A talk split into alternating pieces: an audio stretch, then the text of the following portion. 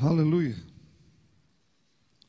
Sabe, irmãos, como, como pastor, como pastor, já há alguns anos, eu tenho lido, tenho observado outros ministérios, ministérios que foram duradouros e seguiram até o final, e ouvi muitos pastores também, li muito sobre isso.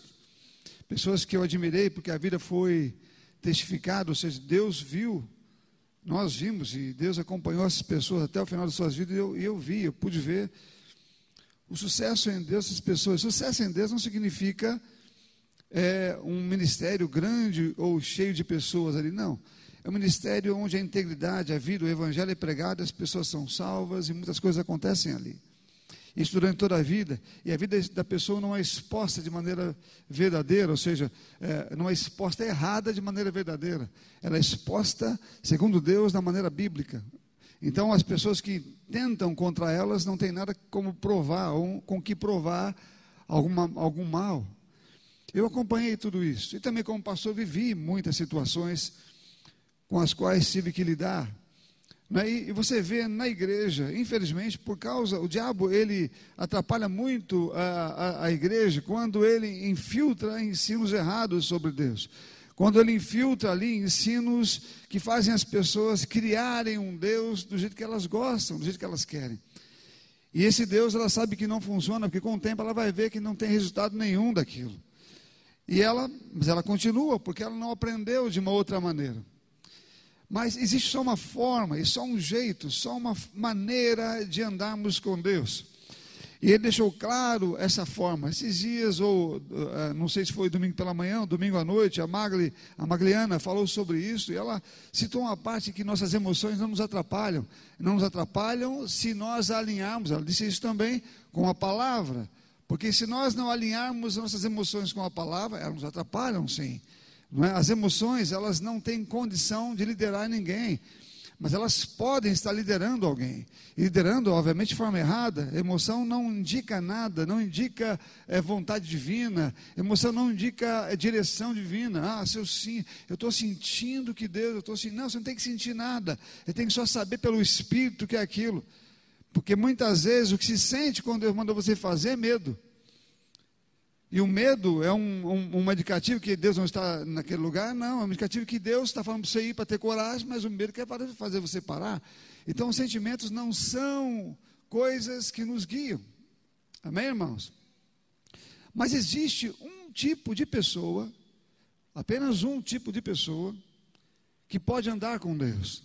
Apenas um tipo de pessoa que pode viver a vontade e os planos de Deus para a vida dela. Só tem um tipo de pessoa. Nós queremos escolher vários tipos de pessoas, mas não existem. Só existe um tipo. E a Bíblia fala sobre isso. Eu vou começar, não vou ler agora, vou falar um, um trecho de Deuteronômio, que fala quando Israel, por exemplo, ele saiu, ele estava para se apossar da terra, para entrar na terra que Deus havia prometido, Canaã. E lá haviam vários povos. E Deus já, já disse que eles venceriam aqueles povos, eles seriam é, é, é, desapossados daquele lugar. E Deus disse, depois que eles vencessem todo mundo, que eles procurassem e achassem os lugares, os altares, onde eram oferecido é, é, é, adoração, sacrifício a outros deuses, e destruíssem completamente aqueles altares, destruíssem todos eles, não ficasse um em pé. E que Deus seria adorado num lugar diferente não naqueles lugares e nem naqueles altares. Não fazia parte dele e nem como era adorado aqueles deuses. Então eles deveriam acabar com tudo aquilo ali, derrubar aquilo tudo quando eles entrassem na terra, naquela terra, destruíssem todo mundo e agora tivesse que ficar nela, procurassem os altares e destruíssem todos eles por completo. Essa foi uma determinação de Deus para Josué, quando Josué iria entrar na terra. E lá em Josué, no capítulo. Deixa aberto lá no capítulo 1, versículo de 1 a 9. Então, deixa lá aberto em Josué, capítulo 1, versículo de 1 a 9. Em Crônicas, eu vou ler para você, não precisa abrir em Crônicas não, fica aberto em Josué, capítulo 1, versículo de 1 a 9. Mas em Crônicas, segundo Crônicas 16, 9, diz: Porque quanto ao Senhor, os seus olhos passam por toda a terra para dar força àquele cujo coração é totalmente dele. Quanto ao Senhor, os seus olhos passam por toda a terra para dar força àqueles cujo coração é totalmente dele. Eu quero que você preste atenção na palavra totalmente, o que é completamente dele, totalmente. Ou seja, não há nada que não seja dele. Ou seja, tudo é de Deus. Então não há nada fora daquilo que seria de Deus, cujo coração é totalmente dele. Então nós podemos pensar que podemos servir a Deus com um coração parcial. Ou, ou, com alguma coisa reservada. Eu, eu sirvo a Deus numa área, mas numa outra área eu não levo isso em consideração. Bom, a Bíblia diz que Deus está procurando pessoas com o qual o coração é totalmente dele. Totalmente dele. Então, é uma coisa que Deus não negocia. Deus não negocia. Eu aprendi durante a caminhada, porque eu ouvi muitas coisas também, eu ouvi muitas pregações, e eu aprendi durante a minha caminhada que é, é, Deus não é tão exigente assim. Né? Não ouvi nessas palavras, mas eu ouvi em outras palavras que Deus não parecia ser tão exigente. Deus, na verdade, é muito bom. Ele, ele, ele é, meio que vai fazer vista grossa algumas situações que você faz, porque ele não é tão exigente. Mas isso veio de pregações de pessoas que quiseram dizer isso. Deus nunca disse. Deus é extremamente exigente. Você pode ler a Bíblia. Eu estava falando esses dias, não lembro com quem foi, foi acho que estava, ah, não, foi na reunião, eu fui no, no churrasco ontem, eu estava falando com o Max. Eu fui chegando, cheguei no, no Max e umas pessoas ali, mostrando que Deus, ele, as pessoas, elas estavam vivendo de um jeito, de uma maneira, como elas queriam viver. Existia as ordenanças bíblicas para o comportamento de, eh, que deviam viver, mas elas escolheram um outro jeito. E o sol aparecia pela manhã, né, a lua à noite, as coisas aconteciam normalmente, então não tinha nenhum problema, eles não viam nenhum tipo de repreensão, não tinha nada acontecendo de errado. Parecia que Deus estava, que estava tudo bem com ele. Até o dia em que aparece um homem chamado Noé, e ele diz: Bom, Deus vai destruir essa terra. Espera aí, nós não tivemos nenhum aviso disto. Tiveram quando ele disse que não é para fazer tal coisa. Mas continuaram a fazer, e a fazer, e a fazer, e a fazer, e a fazer. Veja como Deus fez.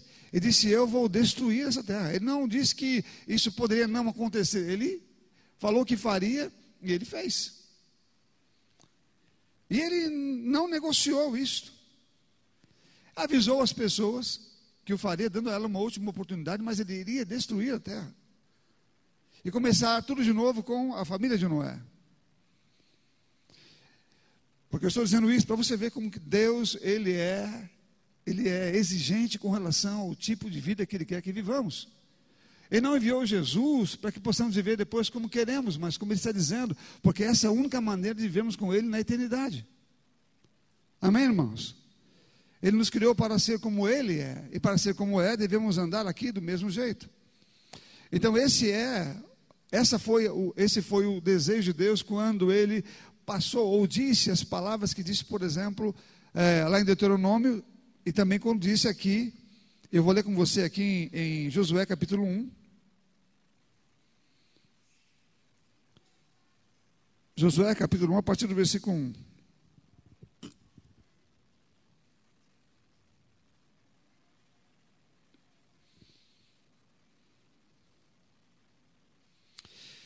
Disse, pois, falando com Josué, disse, pois, ou, desculpe, depois que Moisés, servo do Senhor, morreu, o Senhor falou a Josué, filho de Num, auxiliar de Moisés, dizendo: Moisés, meu servo, está morto.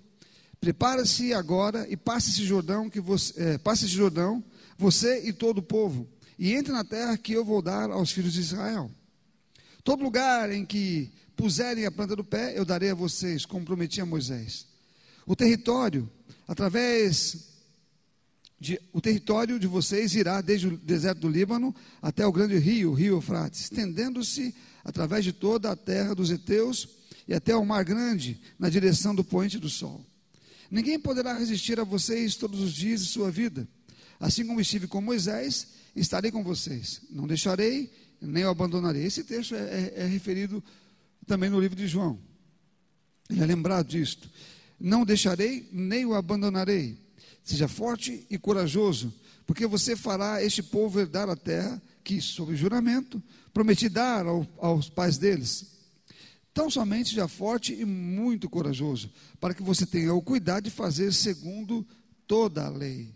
Aqui a palavra, ele não falou segundo a lei, mas segundo toda a lei. Ele está dizendo: você não deve deixar nada de fora, segundo toda a lei que meu servo Moisés lhe ordenou. Não se desvie dela nem para a direita e nem para a esquerda, para que seja bem sucedido por onde quer que você andar. Não cesse de falar desse livro da lei. Pelo contrário, medita nele dia e noite, para que você tenha cuidado de fazer. De fazer, segundo tudo o que nele está escrito, ou de praticar o que, o que está escrito nele. Então você prosperará e será bem-sucedido. Não foi isso que eu ordenei? Seja forte e corajoso. Não tenha medo, nem fique assustado, porque o Senhor, o seu Deus, estará com você por onde quer que você andar. Esse texto, ele diz claramente, mostrando a, a Josué, que ele deve, para que o sucesso dele seja seja vivido, ou seja, Deus disse: Eu estarei com você todos os dias, não te abandonarei, eu não deixarei você só em nenhum momento, eu te ajudarei em qualquer situação. Mas para que eu possa fazer isto, para que eu possa cumprir a minha parte, é o que Deus está dizendo aqui, então você tem que não se desviar nem para a direita, nem para a esquerda da lei ou das ordenanças que foi dada a você por Moisés para que eu possa cumprir a minha parte, para que eu possa, estando com você, me manifestar favorável, ou seja, para que a palavra dele, que é a que anda com você, possa agir na sua vida, você não pode ser separado dela, você não pode ir para um lado nem para outro, mas tem que, ser, tem que observá-la toda, toda, o tempo todo.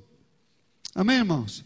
Você, alguém aqui acha que ele estava dizendo toda, não querendo dizer toda, que ele estava apenas é, é, é, dando assim uma ênfase? Ou estava dizendo toda mesmo? Será que Deus fala alguma coisa que é desnecessário quando Ele lança na Sua palavra? Alguma coisa que podemos é, é, não levar em conta, que podemos deixar para lá? Será que alguma palavra de Deus ela, ela não precisa ser cumprida? Ou ela pode ser ignorada? Nenhuma. De todas as palavras que Ele diz, Deus, Ele não fala de mais e também não fala de menos ele fala exatamente o que precisamos ouvir. E quando nós ouvimos cada uma de suas palavras, então estamos vivendo dentro daquilo que ele prometeu para nós. A sua palavra, como eu já falei aqui uma vez, ela é vida e ela vai transmitir a nós aquilo que Deus tem como um propósito. Agora eu quero que você abra comigo o livro de Tiago. Tiago, no capítulo 1.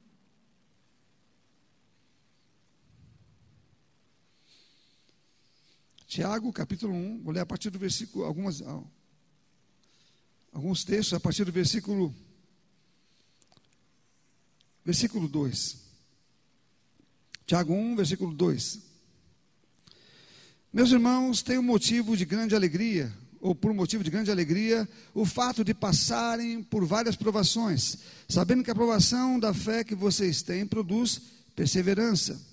Ora, a perseverança deve ter ação completa para que vocês sejam perfeitos e íntegros, sem que nada lhes falte. Ele começa falando aqui sobre situações do dia a dia. Tem muita gente que reclama do, da, da, das tribulações do dia, dos problemas do dia, das dificuldades que vivem no dia. Elas acham que Deus pode eliminar essa dificuldade da nossa vida de que uma oração feita pode eliminar as dificuldades, que uma oração feita pode eliminar as provações. Não. Nenhuma oração pode eliminar a provação. Nenhuma é, é, oração pode eliminar os problemas do dia a dia da vida. Não. A Bíblia diz claramente que é a nossa fé que faz isto. Mediante uma fé certeira, uma fé firme, que está baseada naquilo que Deus diz. Deus nunca disse que a minha oração vai eliminar a aprovação ou os problemas. Ela disse que a minha fé, naquilo que ele diz, fará isto.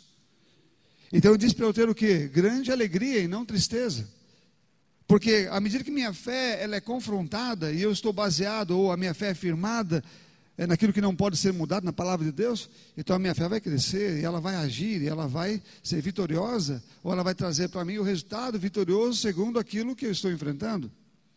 Mas olha só o que ele fala em seguida.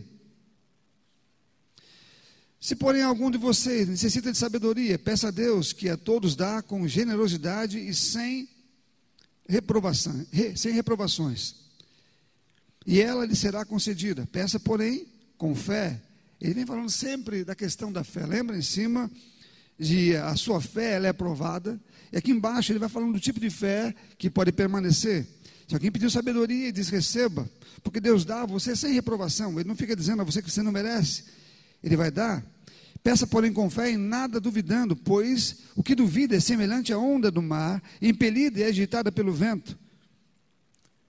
Que uma pessoa dessas não pense que alcançará do Senhor alguma coisa, sendo indecisa e inconstante em todos os seus caminhos. Ele está dizendo o seguinte: que essas pessoas são como a onda do mar, obviamente está falando da onda, da, da onda do mar, que é impelida pelos ventos, ou seja, ela é como a onda que o vento sopra para onde quer. O vento, obviamente, o vento que vem contrário à palavra de Deus, sopra para cá, sopra lá. Ela, ela não resiste ao que ele vem falando antes, que são as, as, as tribulações, não é? ou perseguição, o que for, que seja ligado à tribulação, vem sobre ela como esses ventos. Mas está dizendo que as pessoas que não conseguem receber de Deus aquilo que Deus diz, elas são levadas por esses ventos como ondas. Elas não conseguem se firmar. Se o vento sopra para cá, ela vai para lá. Se o vento sopra para lá, ela vai para lá. É o mesmo texto, por exemplo, usado lá para que Deus levantou, estabeleceu na igreja, né? Lá o, o apóstolo, profeta, pastor, mestre, é, é, evangelista, todos esses para que propósito? Para que não sejamos levados por todo o vento de doutrina, vento, vento. É a mesma coisa. Então a Bíblia nos ensina que eu preciso estar num lugar bem firmado para que os ventos não me levem, para que eu fique firme em alguma situação. Sabe, eu posso, eu, eu posso me cansar de orar, me cansar de orar e ajoelhado e pedindo a Deus para que me livre de diversas situações. E você não vai encontrar esse tipo de oração na Bíblia.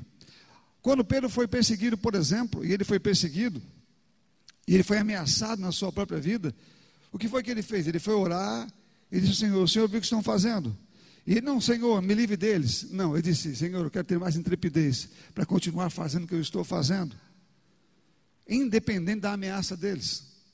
Não mandou tirar as ameaças, não mandou acabar com aquela perseguição. Ele queria ser intrépido para continuar fazendo o que estava fazendo a despeito das ameaças. Mais força, e aqui o texto nós lemos no começo foi: o Senhor está procurando aquele cujo coração é totalmente dele para fortalecê-lo. Para fortalecê-lo. Mas se não é totalmente dele, não pode ser fortalecido. Amém, irmãos? Porque não está confiando nele, duvida sempre, é inconstante em todos os seus caminhos, está sempre pendendo para um lado, pendendo para o outro, desanimado, animado, desanimado, animado.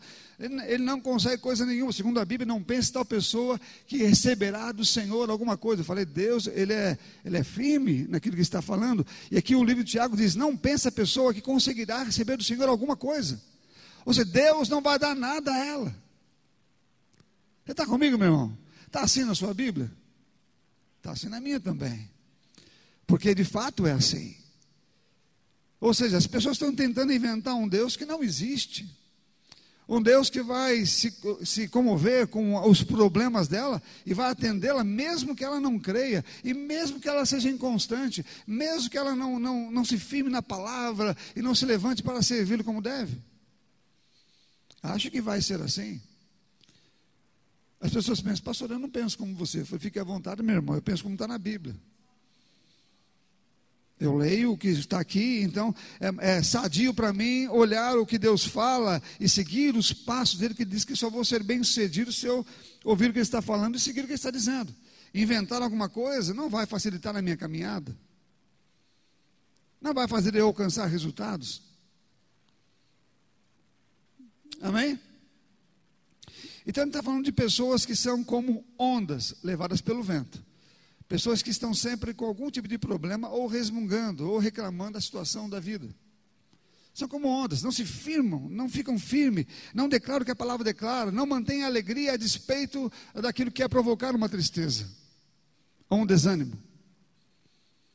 Não sustenta as palavras da fé que ouviu ou que crê. Não é firme naquilo, mas é inconstante.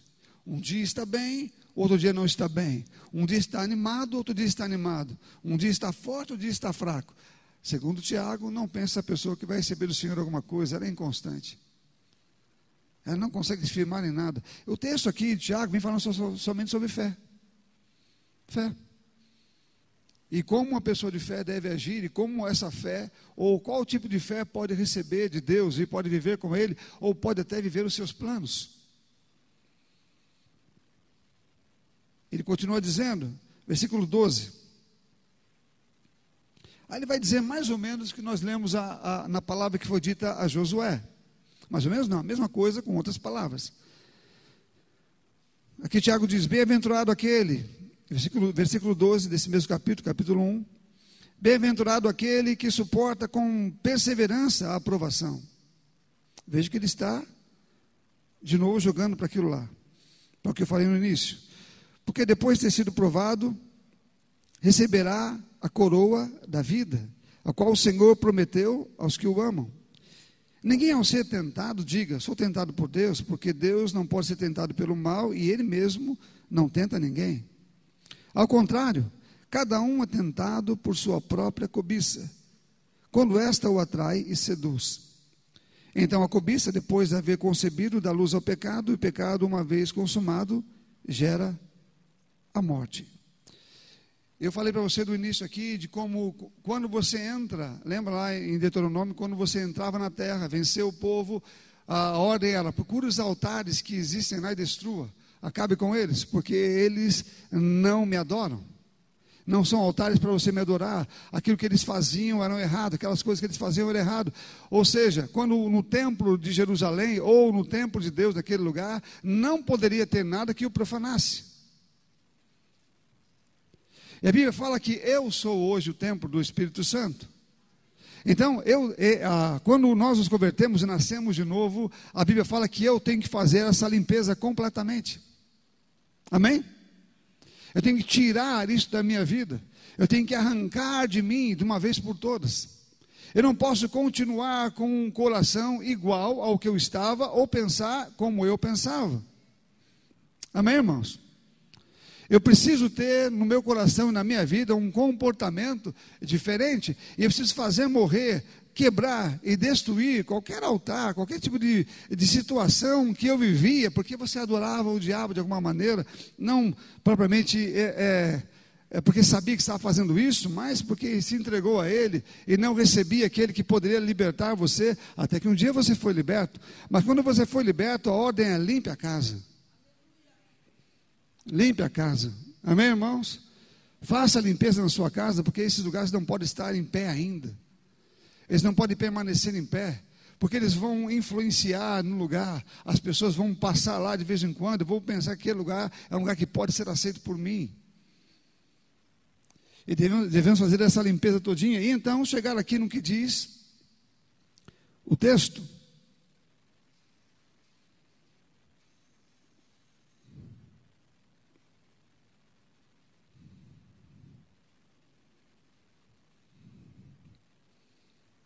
Aqui no versículo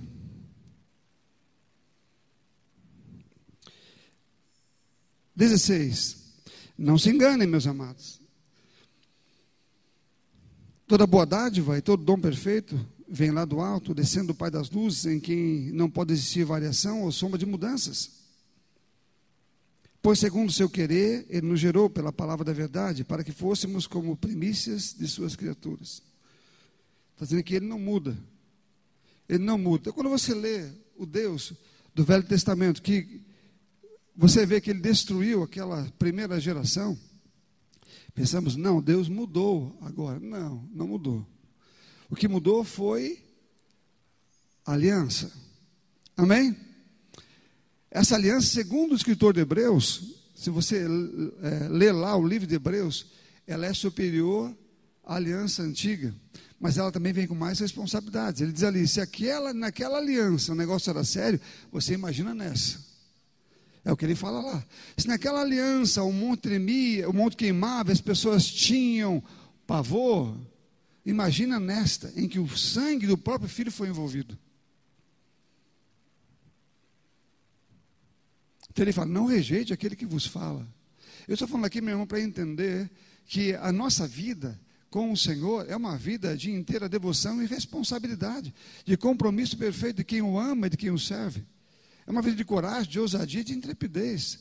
Não é uma vida que podemos viver como queremos, mas como devemos viver.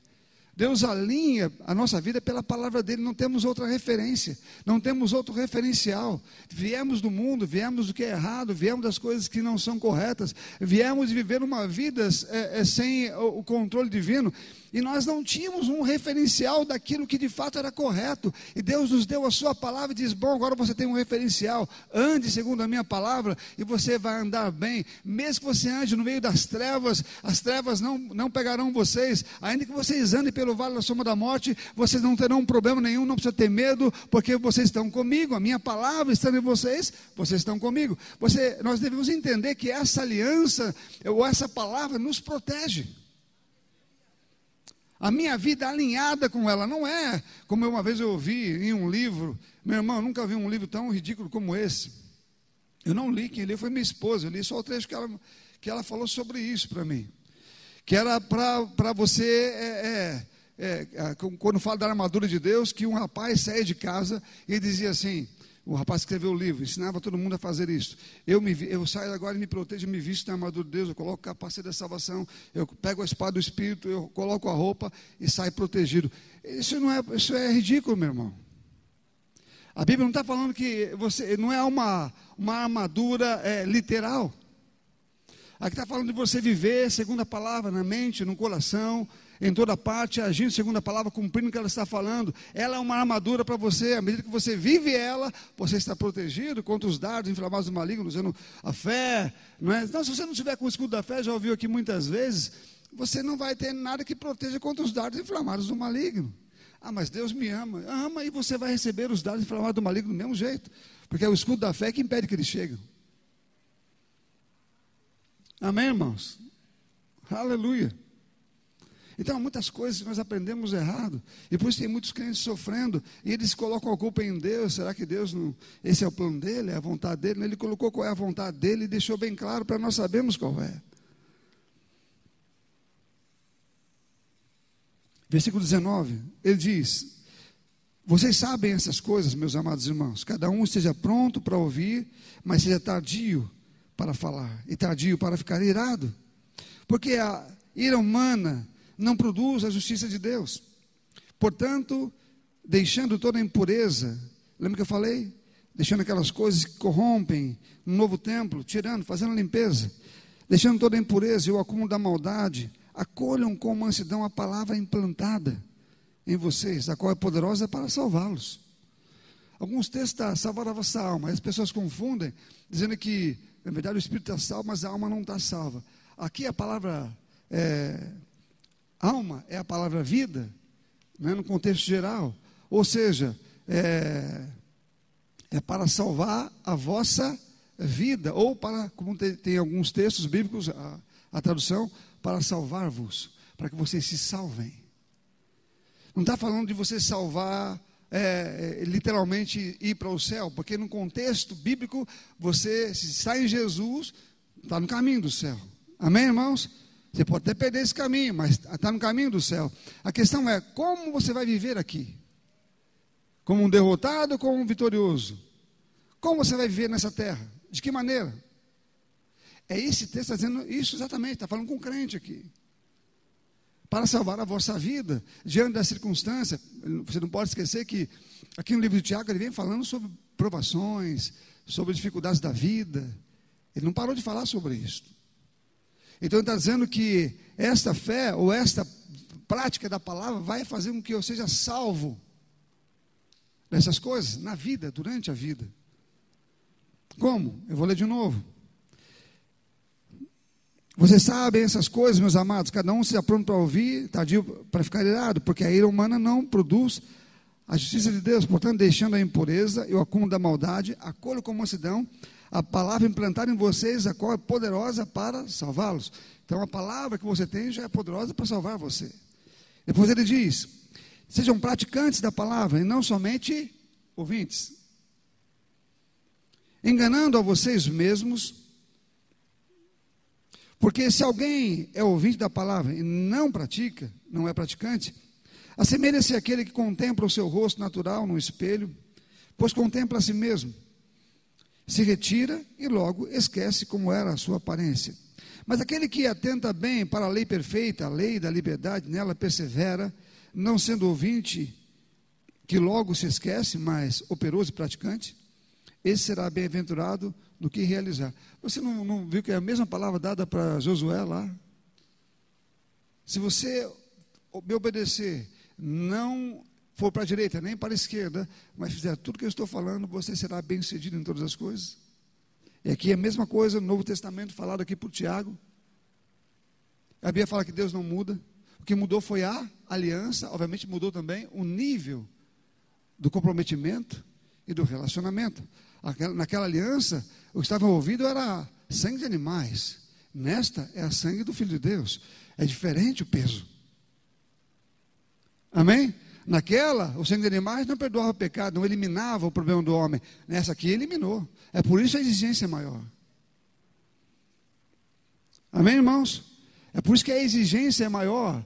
Porque naquela você ainda é preso ao pecado e nessa não é mais. O livro de Hebreus fala sobre, de Romanos fala sobre isso. Que o pecado não terá mais domínio sobre vocês. Então, por causa disso, nós entendemos que toda a minha fidelidade ou vitória ou sucesso aqui tem a ver no quanto eu estou ou tenho dessa palavra prática na minha vida. Quanto eu tenho dela prática na minha vida. Sabe, muitos cristãos não são, não são. Eu, eu quero que você faça apenas uma análise bem rápida sobre quem você conhece.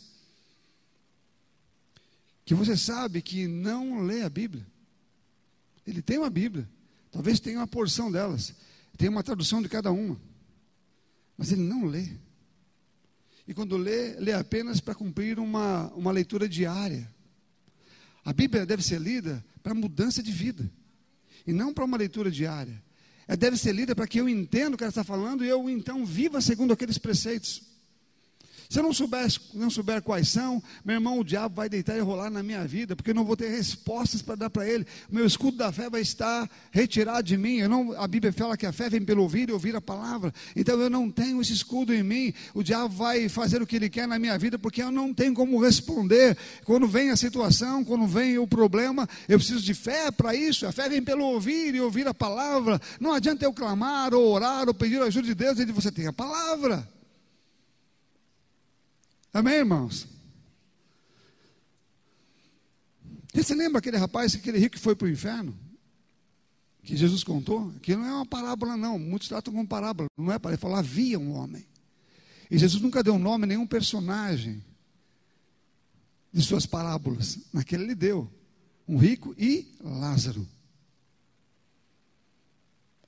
Estava lá em um lugar que fazia separação, porque ele não tinha morrido ainda, separação era um inferno de um lado e o, o lugar que Lázaro estava, por exemplo, chamado seio de Abraão, o que você quiser chamar, mas Lázaro estava ao seio de Abraão, é um lugar que esperava, guardava o Messias morrer para subir. E o, e o, e o homem pediu lá, Senhor é, Abraão, deixe Lázaro ir lá e falar com os meus parentes para que eles é, é, não venham para cá onde estou em terrível sofrimento.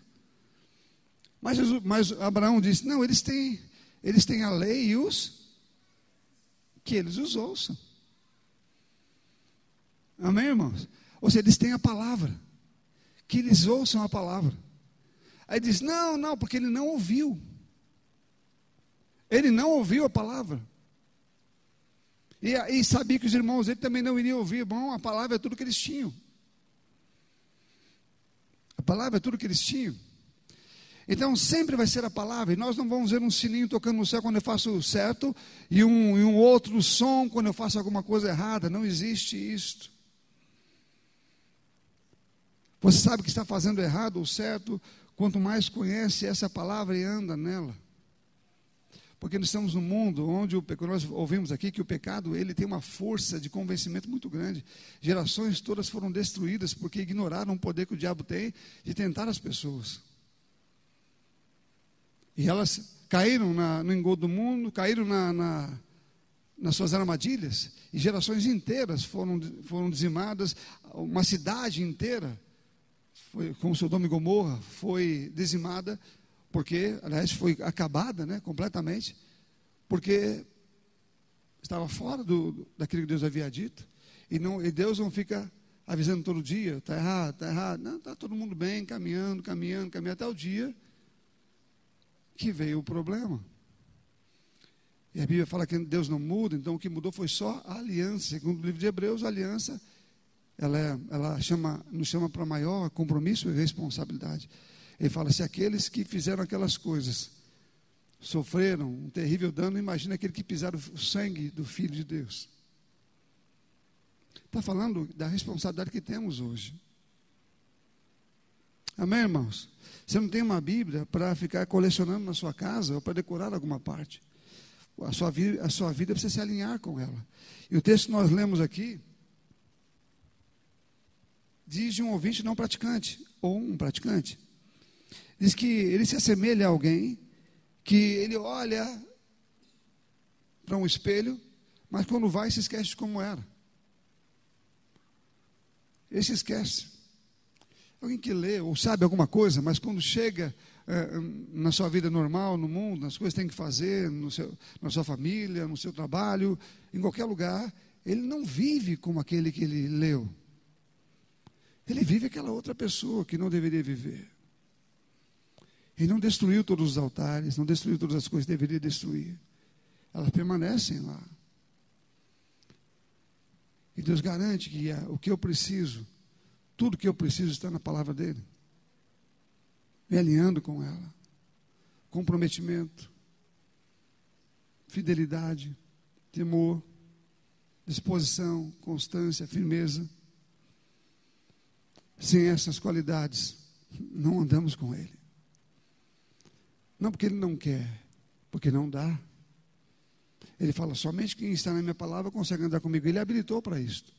Falarmos, Senhor, eu não consegui, não faz sentido. Ele disse que tirou de nós toda a força do pecado para que eu pudesse dominar sobre ele. Então é uma questão de crer nele e dizer o que ele diz. O pastor Burke, quando estava vivo, ele dizia sempre: Não diga eu não posso. Não diga eu não posso. Se Deus diz que você pode, por que você diz que não pode? Deus diz que você pode fazer, por que você diz que não pode fazer? Por que dizemos que somos incapazes naquilo que Deus diz que nós somos capazes?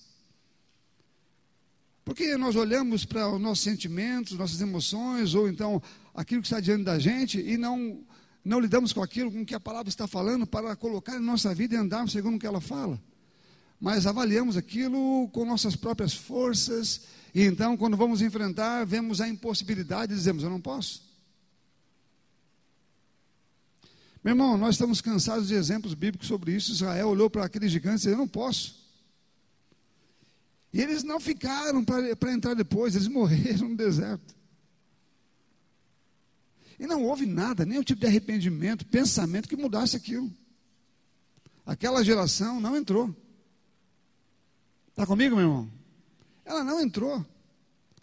Eles se arrependeram, até alguns se arrependeram na hora. Quando viram que Deus falou, olha, vocês vão voltar para o deserto. E aquela geração que saiu de lá não vai ver a terra, apenas os filhos deles verão. Eles se arrependeram, um grupo se arrependeu e falou: Não, nós vamos lá. Falou, aí Moisés avisou: Vocês estão indo sem o Senhor agora. Ou seja, o que eles estavam temendo que aconteceria com eles já era a realidade sem o Senhor. E o Senhor disse: Ok. Então eu, eu, Deus tirou a sua mão de sobre aquilo e mandou-os para o deserto. Eles se arrependeram. E o que se arrependeu foi para lá e morreram. Porque não venceram mesmo. Não iam vencer. Deus se retirou deles para a vitória. E todos que voltaram para o deserto. Eu fiquei pensando já uma vez, eu quero só é, é, falar um pouco, só comentar rapidinho.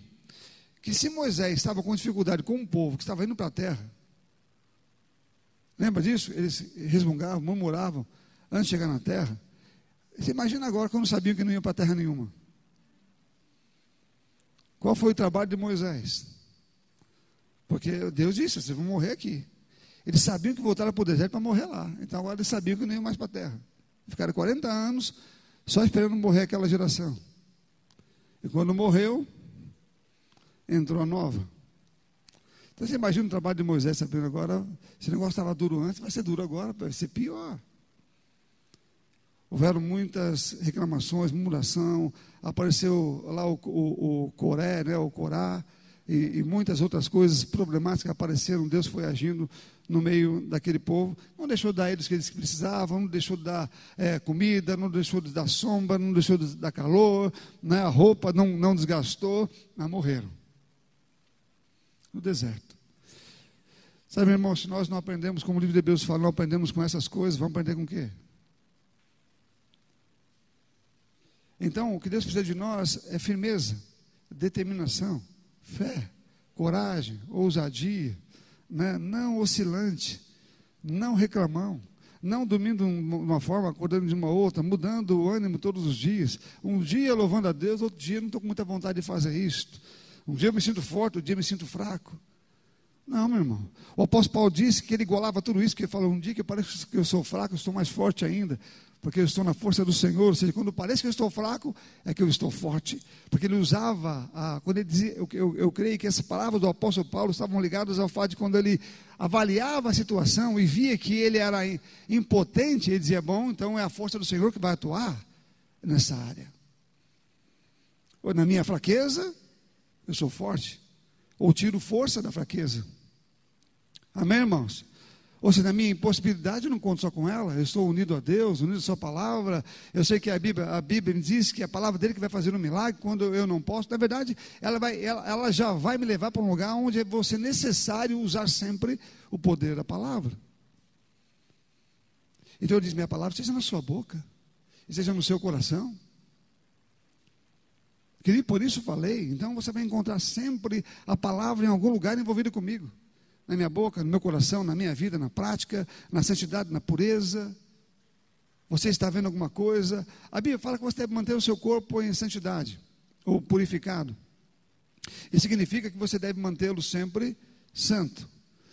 O corpo não tem vida em si, mas o espírito ele domina o corpo. Ou seja, eu qualquer coisa que eu fizer com o corpo tem a minha permissão. Então eu vejo o que quero ver. Eu posso trazer uma coisa ruim para a minha visão, ou posso trazer uma coisa boa. Eu posso eh, trazer algo que vai é, é, sujar a minha, o meu corpo, ou algo que vai santificá-lo. Amém, irmãos? Você e eu somos responsáveis pelo que vai entrar nele. Então precisamos entender que isso não é Deus que vai fazer, sou eu. A minha trajetória, a minha caminhada tem a ver com aquele coração que é totalmente dele, para fazer aquilo que a palavra dele diz, para aquele que ouve a palavra dele e pratica, aquele que vai atrás para saber o que a palavra dele quer, quer falar. Você não lê a Bíblia, meu irmão, para pregar, você lê a Bíblia para se transformar, para se transformar na pessoa que Deus quer que você seja, porque essa pessoa vai pregar somente, até sem a Bíblia, porque ela prega com a Bíblia dentro dela, no coração dela. Ela está vivendo a palavra, como é que ela não vai pregar aquilo que a palavra de Deus diz? Então nós precisamos colocar a palavra no coração para que a palavra faça a sua, a, a, a sua obra, para que ela vá em frente. Mas aquele que não tem a palavra não consegue viver, muito menos pregar. Então, se temos uma Bíblia e não lemos, eu não preciso ir longe para dizer que eu estou vivendo sem o meu escudo, sem a minha armadura, sem muita coisa. E aí os problemas surgirão na minha vida com muita facilidade, virão. E cada um que vier vai me alcançar de alguma maneira, vai me pegar de um jeito ou de outro. A Bíblia fala para lidar. Uma vez alguém me perguntou, eu sei que existe isso, de uma. Algum tempo atrás, eu já soube de situações bem ruins que aconteceram. De pessoas que morreram porque o marido matou espancando, mulher. E alguém me perguntou uma vez, uma senhora, ela me disse: Olha, meu marido, ele, ele bate em mim. Ele levanta a mão contra mim. Que, que eu devo fazer? Eu falei, bom, você tem uma autoridade que ele acho que não conhece. Quando ele for, se você crê no que eu estou te dizendo, Quando ele for levantar as mãos para você, você declara: em nome de Jesus, você não vai tocar em mim. Se você quer que você está falando, essa autoridade vai entrar em cena. Ela fez isso e ele não tocou nela. Sabe, irmão, existe autoridade que as pessoas desconhecem que tem pela palavra de Deus e não sabem o que fazer, por isso sofrem. Mas quando você usa a autoridade, você não vai sofrer tanto com coisas que não deve sofrer. Há um tipo de sofrimento que é a perseguição que vamos ter de fato. Isso não vai tornar o marido dela um ótimo marido. Não, eu declaro que você vai ser um ótimo marido. Não, porque isso vai depender dele crer. Mas tocar em você é outra história. Amém, irmãos? Tocar em você é outra história, porque você tem autoridade no nome de Jesus, e a Bíblia fala, crie, por isso falei. E tem coisas que podemos crer, porque a palavra nos habilita a crer. Eu não creio no que quero. Eu não invento uma coisa para eu crer. Eu creio no que está escrito. Ele me deu autoridade sobre toda a força do inimigo. Amém? E essa força não, é, não vem de Deus, vem do inimigo. Para vir contra mim. E eu posso desfazer essa força maldita.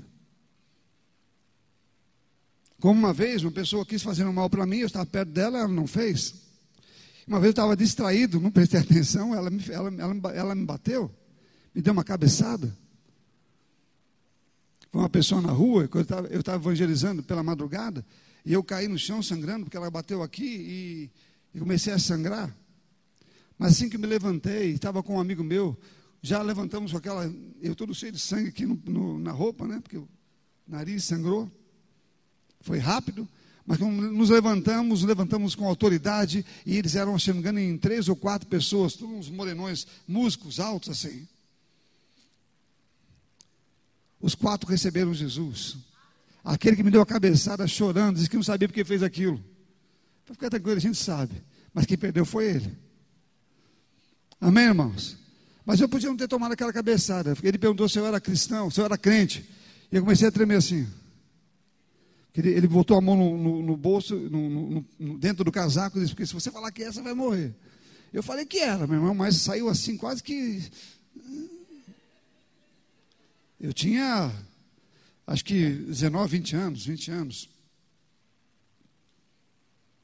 Amém, irmãos? Então eu fraquejei. Eu fiquei com medo. E tomei aquela cabeçada. Amém, irmãos? Eu estou dizendo que às vezes você não pode escapar de algumas coisas, mas no caso ali não foi, não. Eu tive medo. E quando você vai falar em nome de Jesus com autoridade, meu irmão, o medo não deve estar presente de forma nenhuma. Eu falasse só, é possível que ele tchum, caísse para trás no chão ali e não conseguisse fazer nada, porque estava lidando com o demônio diretamente ali. Amém? Mas eu tive medo. Tudo bem, não foi to totalmente perdido, só fiquei machucado. Mas aprendi a não ter medo do diabo e nem das suas palavras, das suas ameaças. Mas segundo a Bíblia, quando eu passar por algum tipo de provação, ter grande alegria. Amém, queridos? Eu não sei o que você está passando na sua vida, eu não sei quais são os problemas que você tem, mas Deus disse: tudo que você precisa está na minha palavra. E se você não se esquecer de quem você é, quando você sair, quando você acabar de ler, quando você estiver meditando sobre ela, então você vai ter aquilo que minha palavra diz que você deve ter.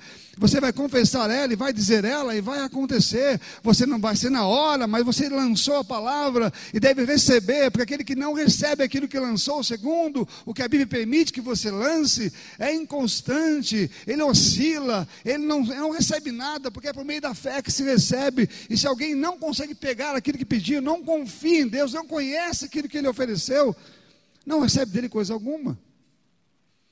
Mas nós somos assim, nós não somos assim, somos aqueles que creem e recebem, creem e, e se levantam para fazer a vontade do Senhor, para dizer: Eu vivo isso, eu creio nisso e vai ser assim comigo. Amém, irmãos? Aleluia. Nós não somos perdedores, somos vitoriosos. Se aquilo que recebemos do Senhor hoje é poderoso, eu vou ver de maneira poderosa. Se o que Ele colocou sobre a minha vida é grande, vou viver de maneira grande. Amém, queridos? Se a autoridade que Ele me deu é a autoridade que foi distribuída por Cristo para a igreja, que é sobre o céu, a terra, debaixo da terra, eu vou usar essa autoridade, meu irmão. O diabo, ele vai se levantar quantas vezes quiser, mas eu preciso estar pronto para é, agir conforme a palavra de Deus diz que eu posso agir, me levantando com ousadia e intrepidez. E ele vai dizer: Olha, eu não sei quem é você, mas o Emílio eu sei quem é, o Fulano eu sei quem é, o Beltrano eu sei quem é, o, o outro eu sei quem é, porque ele conhece a vida, conhece as palavras, conhece a autoridade, e ele sabe que essa palavra, que essa pessoa sabe quem ela é. É, é o que faz diferença. Não é o quanto você chora, e nem é o quanto você é, pede a Deus para resolver os seus problemas.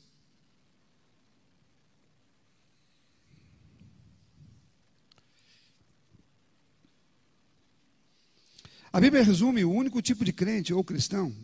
Tem gente que não gosta mais de falar a palavra crente, ela mudou para ver se melhora um pouquinho. É, para mim, o crente continua sendo crente, aquele que crê, né? A Bíblia resume o único tipo de crente ou cristão que vai andar com Deus e participar dos seus planos e de sua vida. Eu vou enumerar algumas coisas aqui. Isso não são todas, não seria tão pretensioso assim. Mas elas são algumas coisas que caracterizam um cristão autêntico. Alguém que é totalmente dele. E eu vou dizer aqui, porque se alguma coisa não fizer parte de nós aqui, então nós não estamos dentro daquilo que é totalmente.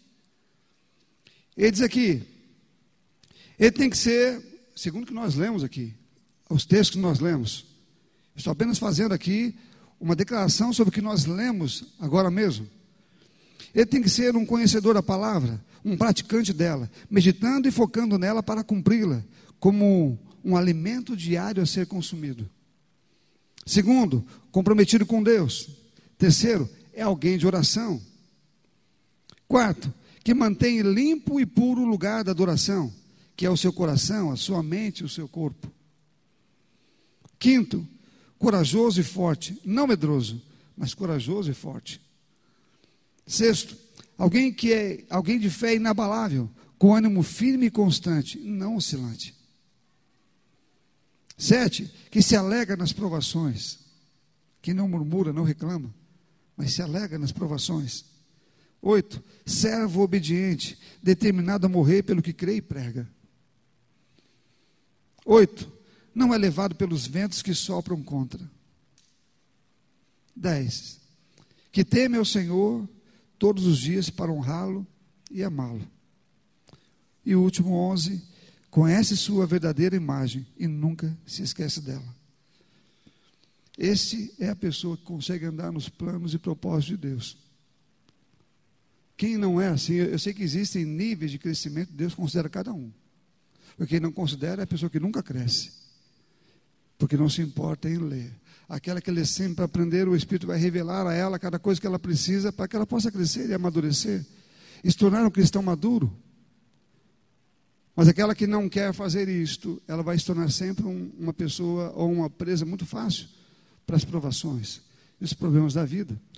Meu irmão, eu não, eu não fico achando que está tudo bem. Eu avalio a minha vida não pelo que eu estou sentindo. Eu não avalio a minha vida é, se alguma coisa ruim está vindo para mim ou boa está vindo para mim. Isso não são avaliações que fazemos. Ah, está vindo um problema na minha vida. Não, a Bíblia fala sobre provações que vêm. Agora eu avalio a minha vida pelo meu comportamento, pelo que eu estou vivendo ou não da palavra. Pelo que ela diz que eu devo viver ou não. Para não dar brechas nenhuma ao diabo, não dar condição nenhuma para entrar na minha vida. Eu sei o que a Bíblia diz, então eu sei como devo andar. E se eu não sei o que a Bíblia diz, pior ainda, eu não sei como devo andar. Mas se eu sei, eu sei como devo andar, então eu ando. Então, uma igreja assim é como um Josué, é como é, Jesus, é como Paulo, é como Pedro, é como esses homens que eles não paravam por nada, não importa qual fossem os problemas que eles enfrentavam, eles não paravam, eles continuavam o tempo todo, eles eram firmes, convictos, estavam prontos para morrer por Cristo, servir de qualquer forma, de qualquer jeito, eles sabiam quem eles eram, nunca se esqueciam disso, tanto que essa carta foi escrita por Tiago que sabia quem ele era, mas sabia que existiam pessoas que não guardavam essa imagem. É possível que Tiago tenha falado isso para muita gente e ele via essas pessoas sempre vivendo de maneira errada depois de terem ouvido certo. Então ele, ele escreveu, pela inspiração do Espírito Santo, essa palavra dizendo: Olha, vocês precisam se lembrar de quem vocês são quando vocês estiverem no mundo. Porque tivemos uma mudança, uma alteração. Não somos mais quem éramos.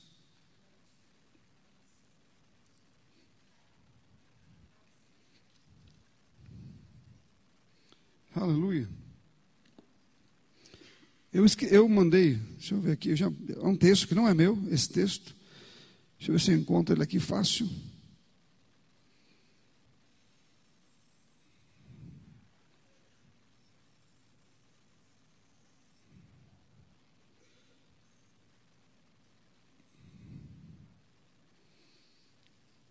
Texto não é meu, você encontra ele aí. Eu, eu ouvi essa frase e eu achei interessante. Às vezes precisamos abandonar a vida que havíamos planejado, porque já não somos mais a pessoa que fez aqueles planos. Nós mudamos. Tem planos que já não servem mais para nós. Fizemos lá no passado. Amém? Mas somos outras pessoas, mudamos a nossa mente, mudamos nosso comportamento, mudamos a maneira de pensar. O Senhor nos entregou um plano novo nas nossas mãos, um objetivo para viver. E é, é Ele que nós perseguimos hoje. Deus coloca em nós coisas que podemos fazer e viver. Vivemos aqui com alegria com essas coisas. Ele nos dá o prazer de nos relacionarmos, temos alegria, de, de nos divertirmos muito aqui, mas Ele quer que sigamos, sigamos um propósito estabelecido por Ele. E todos nós devemos estar envolvidos com isso de alguma forma. Porque esse período, segundo a Bíblia, é um tempo de trabalho. Amém, irmãos? Somos os trabalhadores da vinha, é um tempo de trabalho. Precisamos trabalhar. Precisamos trabalhar. Você precisa crer. Não deixar o diabo fazer o que quer na sua vida. Você tem autoridade sobre ele. Você tem poder sobre ele. Você não deve ser cair na tentação. Deus não está tentando ninguém. Ele está avisando: olha, não, Deus está me provando. Não, Deus não está provando, não. Mas aqui, Tiago não fala de Deus provando, fala da aprovação que vem na sua fé. Ou seja, Deus não está provando a sua fé, Ele está alimentando a sua fé com a palavra dele. Amém? A fé vem pelo ouvir, ouvir a palavra de Deus. A, a fé vem pela palavra de Deus. A tentação, a aprovação não vem. Então está vindo contra ela. Então você precisa agir segundo a palavra de Deus contra aquilo que está vindo. Para crescer. Amém, irmãos? Aleluia. Aleluia. Diga, eu sou um cristão autêntico. Diga, eu vou entregar a minha vida totalmente a Ele. Se você pode falar, pastor, eu já entreguei. Às vezes nós dizemos isso com facilidade, mas viver é uma outra situação. E precisamos avaliar se eu estou realmente entregue totalmente a Ele. Se tudo que eu sou e tudo que eu tenho é dele, de fato. Porque isso faz parte do meu crescimento e da minha evolução para a, nova, para a perfeição, né? ou a evolução da nova criatura que eu me tornei. Há muita coisa, meu irmão, para a gente aprender. Mas eu não vou aprender se eu não praticar. Eu não vou aprender se eu não andar nessas coisas. Há muitas coisas para eu aprender e eu preciso aprender. Todo dia é um dia de crescimento. Todo dia é um dia de ficar mais forte. Todo dia é um dia de alcançar é, uma milha a mais. Né? Tanto na minha transformação quanto no plano, no projeto divino. Porque Deus só vai me jogar, vai me colocar uma, uma coisa nova nas minhas mãos quando eu cumprir bem a que já foi entregue. Quando eu fizer bem aquilo que já está nas minhas mãos. Ele não, ele não volta com aquilo incompleto e já me coloca uma outra coisa. Eu preciso desenvolver a minha vida para que a minha vida nele desenvolva o que ele colocou nas minhas mãos e seja pronto para depois que ele, que ele coloque mais coisas nas minhas, nas minhas mãos também. Isso é uma coisa que depende uma da outra. Você está comigo ou não? Aleluia. Aleluia. Hoje é um dia poderoso em Deus. Que você não vai ser enrolado pelo diabo, você vai saber o que fazer. Você tem o Espírito Santo para falar com você, tem a Bíblia para te orientar. Você não está sem orientação. Deus fala, ele se responsabiliza, dizendo você não precisa olhar nem para a esquerda e também não precisa olhar para a direita, porque você tem tudo que você precisa. Amém? Aliás, nem para a direita nem para a esquerda, fiz errado, né?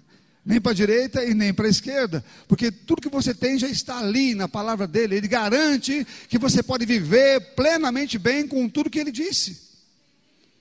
Com tudo que ele disse, hoje é um dia que você está suprido em tudo que você precisa fazer, porque a palavra de Deus é completa e te orienta perfeitamente em qualquer coisa. E você ainda tem o Espírito Santo, meu irmão, para falar. Se você ora e lê a sua Bíblia, você está plenamente pronto e preparado para andar nesse mundo. Aleluia. Somos, de fato, o povo mais feliz da terra, porque não somos enganados, não somos enrolados, o diabo não pode fazer isso conosco, se estivermos sabendo quem somos, depois de lermos. Se a sua Bíblia é uma Bíblia lida, lida, lida, lida, lida, lida, lida, porque você quer saber quem você é, você está no caminho certo. Amém? Você está no caminho certo. Você precisa ler, ler, ler e ler. Amém, amados? Aleluia.